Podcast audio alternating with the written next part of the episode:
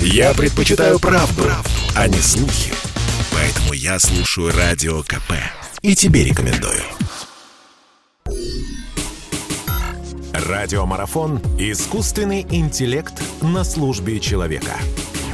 Мы продолжаем наш марафон, и у нас а, в гостях управляющий директор Центра регулирования искусственного интеллекта Сбера Андрей Незнамов. Андрей, здравствуйте. Добрый день. Наш марафон про технологии искусственного интеллекта. Развенчиваем мифы, сомнения, знакомимся с людьми, которые знают об искусственном интеллекте все. А, Андрей Незнамов, управляющий директор Центра регулирования искусственного интеллекта Сбера, тот человек, который как раз знает. Давайте поговорим о российских компаниях мирового уровня и компаниях, лидерах в области искусственного интеллекта. И первый мой вопрос такой. Каких результатов наша страна, Россия достигла в области развития технологий искусственного интеллекта? Чем, то есть, мы можем гордиться и каким опытом мы можем уже даже делиться? Мне кажется, что в России сейчас достаточно сильный конкурентный рынок, и э, вот э, объективно, когда нас оценивают со стороны, обращают внимание на то, что в России есть а, компании, которые отсутствуют во многих других э, странах. Ну, например, есть свои поисковые системы, как пример, у нас есть э, целый э, ряд производителей беспилотных автомобилей, что тоже есть далеко не в каждой стране.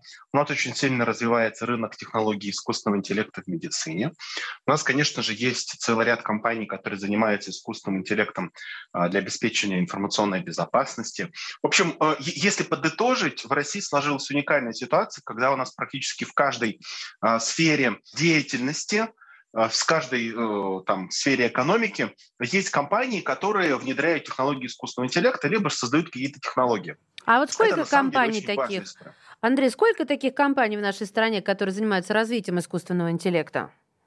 Вы знаете, э, здесь есть разные оценки, и э, здесь вот, наверное, лучше посмотреть статистику, аналитику. Лично моя оценка, но она может быть такой основанной на том, что я взаимодействую э, с компаниями по теме регулирования да, и этики.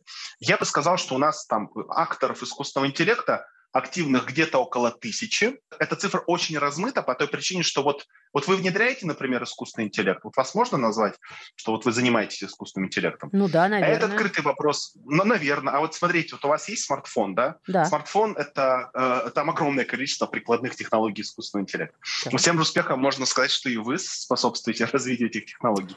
Ой, как хорошо, граница, как она, конечно, приятно. Э, нет, я понимаю, да, о чем вы. Но это здорово. То есть я тоже, да, а действительно ведь по логике вещей так, что я тоже способствую, я же им пользуюсь, я его обучаю, потому что я его хозяйка. Кстати, не он мой хозяин, а я его. Вот этот вопрос ведь многих конечно, волнует. Конечно. А, и э, э, вот знаете, да, искусственный интеллект, он просто а, воспринимается в двух ипостасях. Либо это, знаете, что такое нереальный какой-то сверхразум, mm-hmm. которого сейчас нет, и неизвестно, будет ли он. Ну, тогда, конечно, э, там, это какая-то совершенно штучная история, там, кто изучает такие подходы. А есть искусственный интеллект вот как алгоритмы. Например, Совет Европы сейчас использует термин алгоритмы во все. Но эти алгоритмы сейчас везде вокруг нас, и тогда получается, что искусственным интеллектом более-менее занимаются все. Вот именно из этой грани, мне кажется, никто не может точно точно вам сказать, сколько у нас там игроков на этом рынке. Давайте поговорим о том, что такое альянс в сфере искусственного интеллекта, чем он занимается и какова его миссия.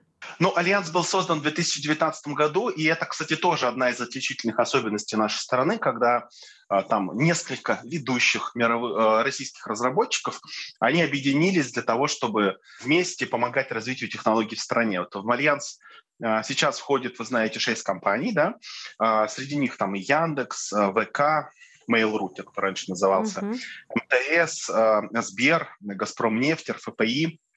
И а, миссия Альянса, конечно, во всех сферах развивать технологии искусственного интеллекта. У нас есть ряд направлений. Альянс, получается, такое сообщество.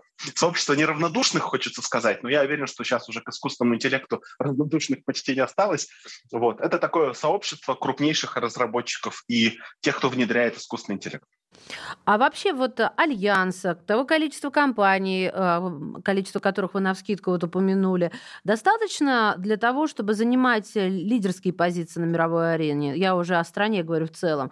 Ну, то есть как мы выглядим с нашими результатами на фоне мирового сообщества?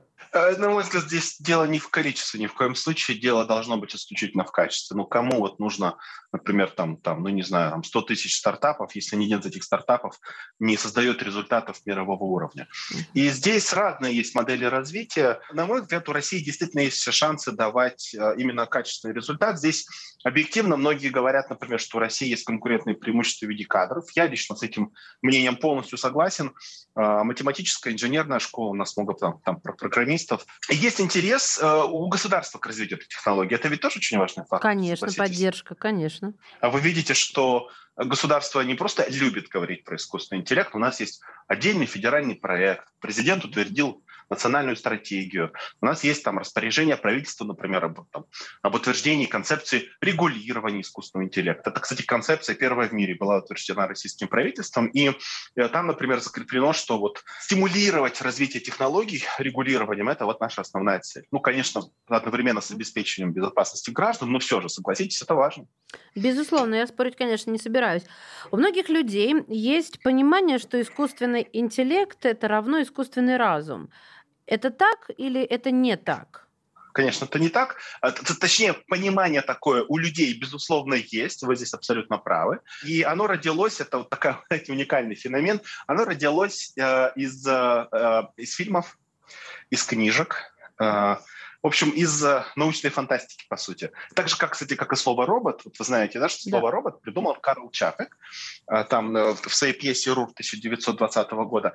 Искусственный интеллект, он, конечно, и произошел ну, в своих корнях не из, э, не из литературы фантастической, но описывался и воспринимался обществом именно вот через Э, призму фантастики. В то время как искусственный интеллект совершенно прикладная технология. Здесь ведутся споры о том, как правильно называть эту технологию, можно ли вообще говорить об интеллекте, ведь слово, само слово искусственный интеллект это просто калька с английского artificial intelligence, и она не очень то, точная.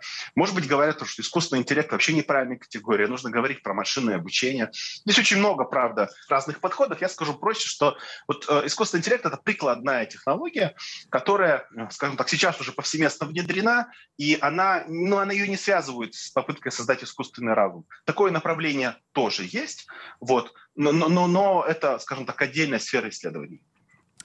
Мы знаем, что в нашей стране появился кодекс этики, которого придерживаются ведущие компании, к которому еще будут присоединяться компании, которые намерены работать в этом перспективном и воистину захватывающем направлении. Как на уровне мирового сообщества будет регулироваться вопрос соблюдения этики искусственного интеллекта, а, соблюдения и сохранения прав человека и, собственно, роли искусственного интеллекта в нашей жизни? Это э, достаточно давно уже поднятый вопрос. Э, мировое сообщество и отдельные страны занимаются этикой искусственного интеллекта не случайно. Здесь нужно сделать отступление, что этика здесь не в классическом таком, знаете, философском смысле понимается, а этика это скорее как инструмент такого мягкого права, когда закон еще принимать рада, но какие-то правила создать нужно. Так вот, э, последние два года именно на уровне мирового сообщества велась разработка правил как раз этики искусственного интеллекта. И, если быть точно, по 11 ноября в ЮНЕСКО, ЮНЕСКО – это специализированный институт ООН по науке и образованию, так вот ЮНЕСКО утвердили первые в мире глобальные рекомендации по этике искусственного интеллекта. Это большой документ на 100 там с лишним пунктов, который как раз определяет и советует государствам, как быть с тем, э, с тем или иным вопросом. Национальный кодекс этики в России как раз он разрабатывался параллельно. Он учитывает все вот те там новеллы, тенденции, предложения, которые ЮНЕСКО э, предложила, э, но там активно развивает некоторые положения там, предусматривает механизм имплементации. Поэтому, мне кажется, национальный кодекс – это как раз одна из тех историй, которой наша страна тоже может гордиться. Мы здесь, видите, э, смогли даже немножечко опередить ЮНЕСКО в его принятии. Это радио «Комсомольская правда». В студии Мария Баченина. Настало время, друзья, развенчать очередную порцию мифов об искусственном интеллекте. Но прежде я напомню о том, что наша беседа с управляющим директором Центра регулирования по искусственному интеллекту Сбербанка Андреем Незнамовым скоро продолжится. Что нужно сделать, чтобы искусственный интеллект не превратился в искусственный разум? И что такое кодекс искусственного интеллекта? Радиомарафон «Искусственный интеллект на службе человека». Сегодня, 29 ноября, в нашем эфире мы говорим про искусственный интеллект. И важный вопрос в этом, естественно, наша с вами, друзья, безопасность. На связи со студией по-прежнему Андрей Незнамов, управляющий директор Центра регулирования по искусственному интеллекту Сбербанка. А, и вот мой какой вопрос. При разработке и внедрении искусственного интеллекта перед специалистами стоит важный вопрос этики. А что такое этика искусственного интеллекта, Андрей? Объясните нам, пожалуйста. О, это жутко спорный вопрос. Для всех для нас этика – это что-то связанное с моралью и нравственностью. Для многих этика искусственного интеллекта – это что-то про, значит, э, сверхразум и права личности у искусственного интеллекта. Но сегодня в мире под этикой искусственного интеллекта понимается скорее этика в сфере искусственного интеллекта. Распространяется эта этика, конечно, на людей. И на самом деле это такой инструмент мягкого права. Когда ты э, нормативное регулирование принять еще не можешь, правила не сформировались в жизни в обществе, где много искусственного интеллекта. И во всем мире поощряется создание вот таких мягких норм в виде кодексов этики, рекомендаций по этике. И, в общем, это, по сути, такие минимальные лайтовые правила жизни э, вот э, в обществе, где, правда, очень-очень много технологий э, новых появилось. Но, знаете, мы спросили у наших слушателей, что они думают по поводу искусственного интеллекта. И я вам предлагаю послушать вместе со мной то, что мы услышали, записали. Давайте послушаем опрос наших слушателей. Да? Что думают по поводу искусственного интеллекта? Включите нам, пожалуйста. Искусственный интеллект нужен миру, технологический процесс уже не отменить, это облегчит нам всем жизнь. Зачем ему сопротивляться? Честно говоря, я как-то не интересовалась подобными вопросами, но на самом деле звучит угрожающе, поскольку я не знаю, например, как я а, смогу доверить свое здоровье, здоровье своих близких искусственному интеллекту. А если сбой, если искусственный интеллект примет неверное решение, да, люди тоже не застрахованы от ошибок, но тем не менее, все-таки к живым существам доверие пока больше, нежели к искусственно созданному. Искусственный интеллект, да, он же может превзойти своего создателя во всем. Он же задумывается как раз для того, чтобы все наши качества усилить и улучшить. А человек – это же очень жестокое создание. Я боюсь, что это качество в искусственном интеллекте на какой-то совершенно недосягаемый для человека уровне выйдет, и он нас уничтожит. Я думаю, что в некоторых сферах использование искусственного интеллекта оправдано, чтобы сократить нагрузку на сотрудников определенной сферы. В каких-то областях все-таки необходимо участие непосредственно живых людей, которые принимают более сложные вопросы. Там, где нужно объективно и субъективно решать вопрос по данному конкретному делу с человеком. Андрей, вот что думаете по поводу мнения людей? Видите, как есть ноты такие громкие недоверия? Скажите свою точку зрения, пожалуйста. А мне вот все вопросы, все ответы понравились. Я же не кажется, сказала, что, что мне не понравились. Просто не доверюсь я пока машине, потому что человек ближе к сердцу. Но это, это и, я понимаю. Естественно, абсолютно естественно. Мне здесь э, а, а, ответы понравились тем, что, во-первых, они все, мне кажется, совершенно ну, естественными, разумными. И они, как мне кажется, они на самом деле не порождают, знаете, такого такой целой волны недоверия. Демонизация, да, люди... да искусственного да, интеллекта, да. я понимаю, о чем вы. Угу. Да, люди бывают побаиваются. Да, вот, например, в России, кстати, один из самых низких уровней недоверия. Если, например, сравнить с Европой, у нас вот по опросам этого года, соцопросам, 50% а, совершенно комфортно относятся к искусственному интеллекту, а в Европе таких только 30%. Ага. И это, мне кажется, это очень важно. И вот мы послушали сейчас с вами, ведь согласитесь, статистика примерно такая же. Да, есть проблемы, да, есть опасения, естественные опасения, но в целом люди говорят, это здорово, это поможет нам, ну, с рядом но. Хорошо, но, но вот про регуляторов хочу продолжить разговор. В конце октября этого года целый ряд крупных российских компаний подписали первый для нашего рынка кодекс этики искусственного интеллекта. Там 12 страниц, изложены основные нормы этичного поведения бизнеса, который ведет разработку и внедрение этих технологий. А расскажите вообще, что это за документ, как он будет регулировать работу искусственного интеллекта? Он будет бота заставлять быть вежливым со мною и не кричать вдруг на меня? Ну, я, извините, пытаюсь шутить, тем не менее. Кстати, практика показывает, что бот как раз бывает иногда намного вежливее, чем человек. Но э, э, кодекс, конечно, не про это. Кодекс про то, что нужно установить вот те самые правила взаимодействия между людьми в связи с развитием технологий искусственного интеллекта. Там действительно закреплены самые разные ответы на вопросы, которые возникают чаще всего в практике а, у тех, кто создает и внедряет технологии искусственного интеллекта. Это правда. Вот. Но чтобы кодекс стал совсем более таким понятным и доступным, на его основе будет создаваться своеобразный такой, знаете, книжка самых э, распространенных вопросов, самые лучшие практики будут формироваться. Есть, кстати, гипотеза, что и самые негативные практики тоже можно сформировать.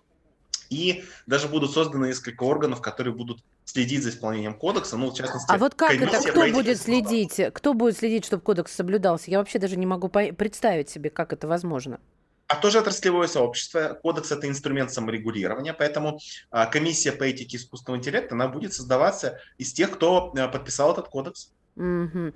Вот смотрите, еще несколько лет назад людям казалось, что технологии искусственного интеллекта это что-то вообще непонятное, и если будет, то вообще э, для наших правнуков будет служить. В общем, не про нас. Сейчас задаются вопросом, кто будет контролировать все процессы, то, о чем мы с вами говорим, связанные с искусственным интеллектом. Не будут, э, не будет ли, не будут ли права у программы, а, право у программы принимать важнейшие решения? Ну, это действительно очень сложный вопрос, и вопрос во многом этический.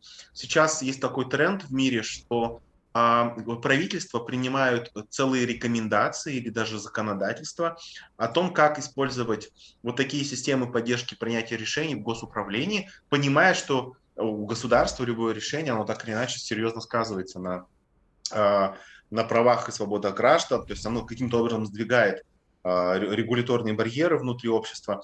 И, э, конечно, очень важно сделать так, чтобы, а, если искусственный интеллект где-то помогал принимать решения, чтобы он это делал, конечно же, максимально там взвешенно, сбалансированно. Это, кстати, большой вопрос. Сейчас все обсуждают. Особенно, знаете, как к банкам, да, когда они принимают решение по поводу давать кредит или нет. Там же искусственный интеллект первым, а, первой ступенью отсеивает э, тех, кто просит.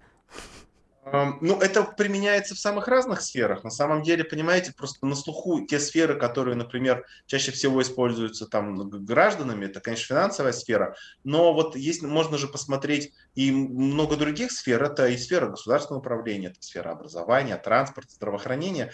Везде есть моменты, которые обязательно нужно Э, обсуждать в диалоге с обществом. Собственно, вот кодекс, про который мы с вами говорили, он ровно для этого и создан. И более того, Россия одна из первых стран в мире, в мире, кто на государственном уровне утвердил концепцию форумов по этике. Это что значит? Что в течение ближайших пяти лет в нашей стране будут проходить всероссийские форумы по этике искусственного интеллекта, где вот самые распространенные вопросы могут обсуждаться. И первый форум, кстати говоря, 26 октября прошел. Там было там, 15 разных панельных дискуссий, знаете, там от внедрения искусственного интеллекта для безопасности государства там, до влияния искусственного интеллекта на религию. Я прям вот очень рекомендую посмотреть эти записи. Ну, с религией вы просто заинтриговали.